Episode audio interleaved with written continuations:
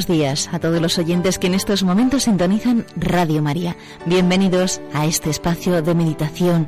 Hoy, como no, vamos a hablar de esta fiesta que celebramos, la transfiguración del Señor.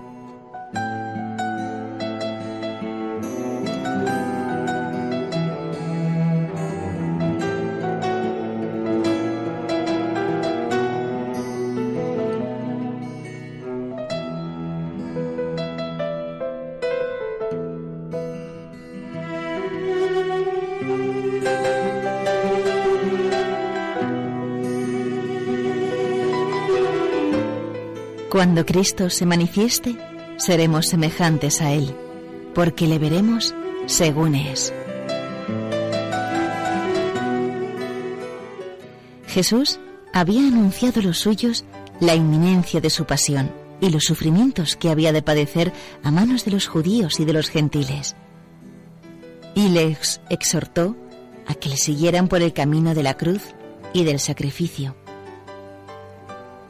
Pocos días después de estos sucesos que habían tenido lugar en la región de Cesarea de Filipo, quiso confortar su fe, pues como enseña Santo Tomás, para que una persona ande rectamente por un camino, es preciso que conozca antes, de algún modo, el fin al que se dirige.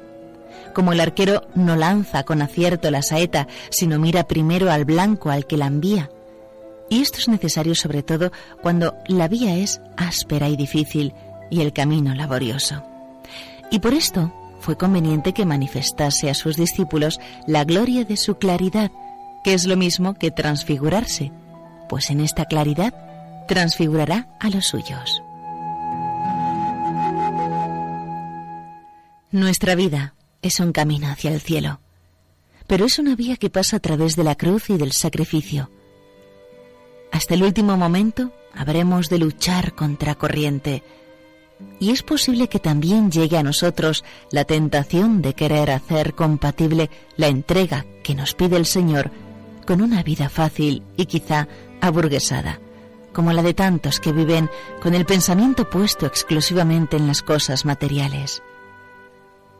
¿No hemos sentido frecuentemente la tentación de creer que ha llegado el momento de convertir el cristianismo en algo fácil, de hacerlo confortable, sin sacrificio alguno, de hacerlo conformista con las formas cómodas, elegantes y comunes de los demás y con el modo de vida mundano.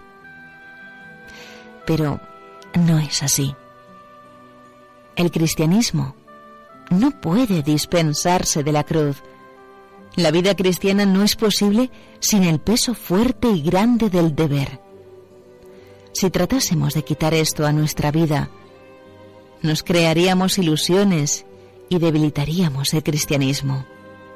Lo habríamos transformado en una interpretación muelle y cómoda de la vida. No es esa la senda que indicó el Señor.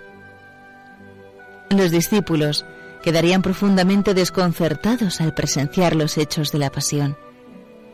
Por eso el Señor condujo a tres de ellos, precisamente los que debían acompañarle en su agonía de Getsemaní a la cima del monte Tabor para que contemplaran su gloria.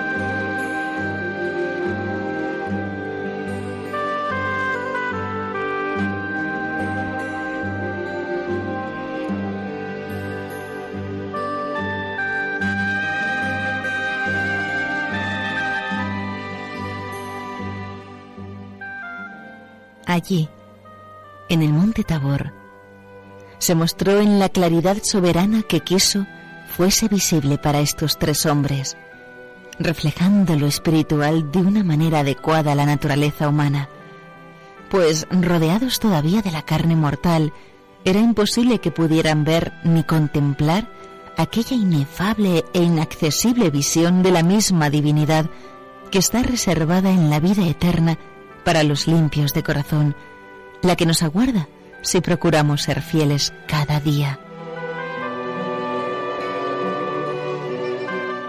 También a nosotros quiere el Señor confortarnos con la esperanza del cielo que nos aguarda, especialmente si alguna vez el camino se hace costoso y asoma el desaliento. Pensar en lo que nos aguarda nos ayudará a ser fuertes y a perseverar. No dejemos de traer a nuestra memoria el lugar que nuestro Padre Dios nos tiene preparado y al que nos encaminamos. Cada día que pasa nos acerca un poco más. El paso del tiempo para el cristiano no es en modo alguno una tragedia. Acorta, por el contrario, el camino que hemos de recorrer para el abrazo definitivo con Dios, el encuentro tanto tiempo esperado.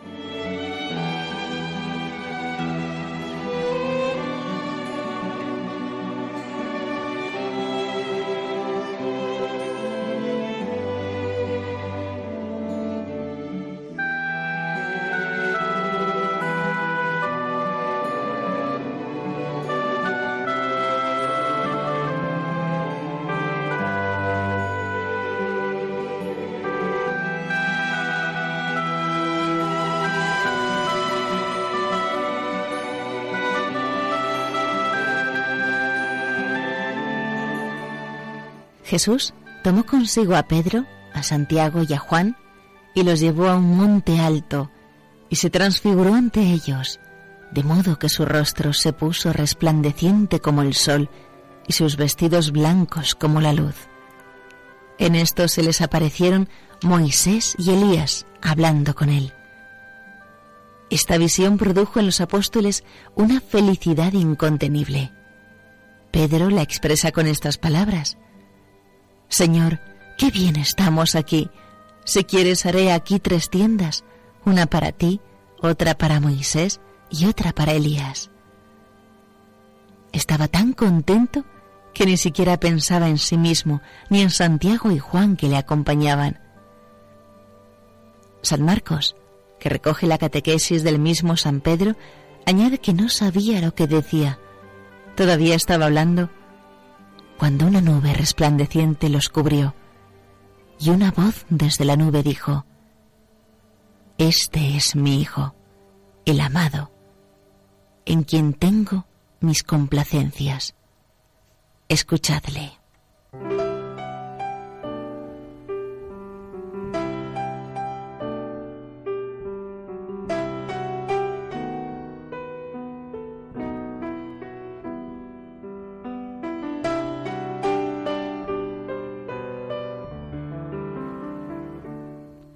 El recuerdo de aquellos momentos junto al Señor en el Tabor fueron sin duda de gran ayuda en tantas circunstancias difíciles y dolorosas de la vida de los tres discípulos.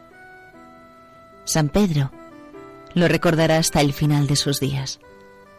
En una de sus cartas, dirigida a los primeros cristianos para confortarlos en un momento de dura persecución, afirma que ellos, los apóstoles, no han dado a conocer a Jesucristo siguiendo fábulas llenas de ingenio, sino porque hemos sido testigos oculares de su majestad. En efecto, Él fue honrado y glorificado por Dios Padre cuando la sublime gloria le dirigió esta voz. Este es mi Hijo, el amado, en quien tengo mis complacencias. Y esta voz venida del cielo la oímos nosotros estando con Él en el Monte Santo.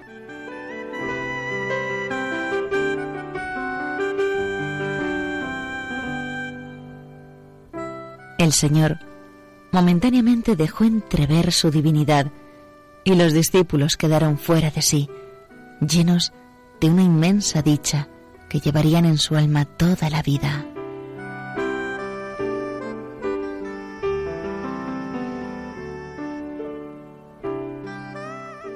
La transfiguración les revela a un Cristo que no se descubría en la vida de cada día, Está ante ellos como alguien en quien se cumple la alianza antigua y sobre todo como el Hijo elegido del Eterno Padre, al que es preciso prestar fe absoluta y obediencia total, al que debemos buscar todos los días de nuestra existencia aquí en la tierra.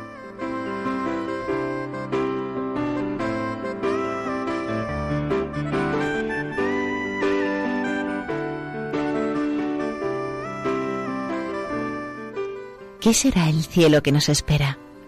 donde contemplaremos si somos fieles a Cristo glorioso, no en un instante, sino en una eternidad sin fin. Dios mío, ¿cuándo te querré a ti? Por ti. Aunque, bien mirado, Señor, desear el premio perdurable es desearte a ti, que te das como recompensa.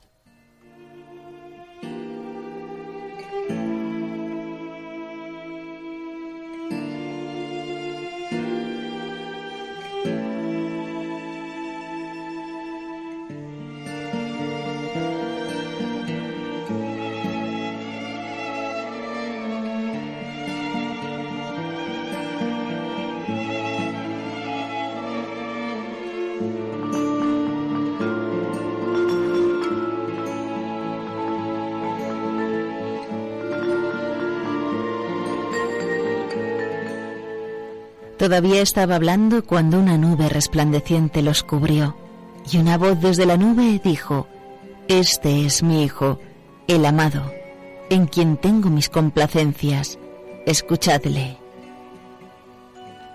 Tantas veces le hemos oído en la intimidad de nuestro corazón. El misterio que hoy celebramos no solo fue un signo y anticipo de la glorificación de Cristo, sino también de la nuestra pues como nos enseña San Pablo, el Espíritu da testimonio junto con nuestro Espíritu de que somos hijos de Dios. Y si somos hijos, también herederos, herederos de Dios, coherederos de Cristo, con tal que padezcamos con Él, para ser con Él también glorificados.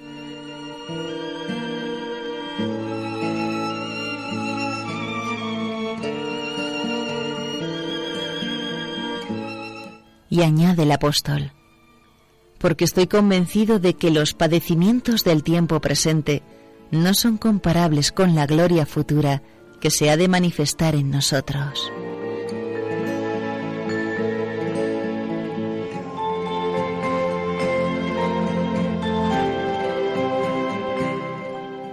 Cualquier pequeño o gran sufrimiento que padezcamos por Cristo, nada es si se mide con lo que nos espera el Señor bendice con la cruz, y especialmente cuando tiene dispuesto conceder bienes muy grandes. Si en alguna ocasión nos hace gustar con más intensidad su cruz, es señal de que nos considera hijos predilectos. Pueden llegar el dolor físico, humillaciones, fracasos, contradicciones familiares. No es el momento entonces de quedarnos tristes sino de acudir al Señor y experimentar su amor paternal y su consuelo. Nunca nos faltará su ayuda para convertir esos aparentes males en grandes bienes para nuestra alma y para toda la Iglesia.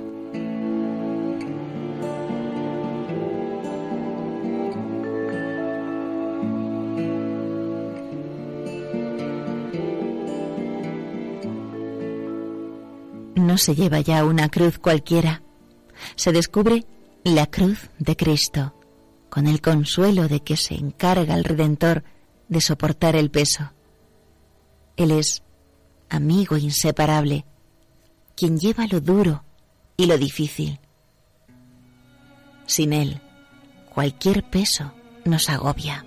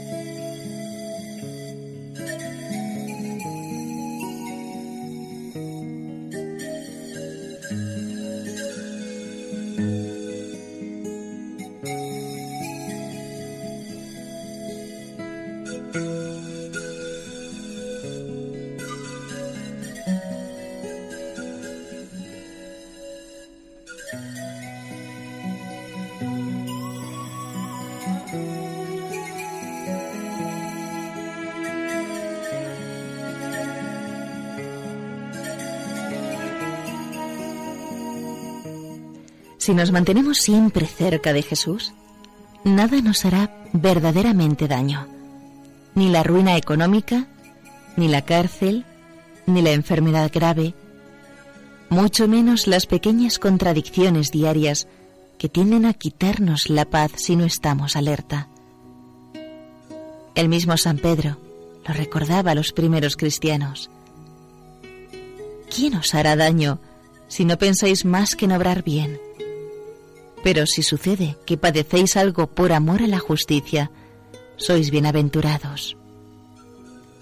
Pidamos a Nuestra Señora que sepamos ofrecer con paz el dolor y la fatiga que cada día trae consigo, con el pensamiento puesto en Jesús, que nos acompaña en esta vida y que nos espera, glorioso, al final del camino. Y cuando llegue aquella hora en que se cierren mis humanos ojos, abridme otros, Señor, otros más grandes, para contemplar vuestra faz inmensa. Sea la muerte un mayor nacimiento, el comienzo de una vida sin fin.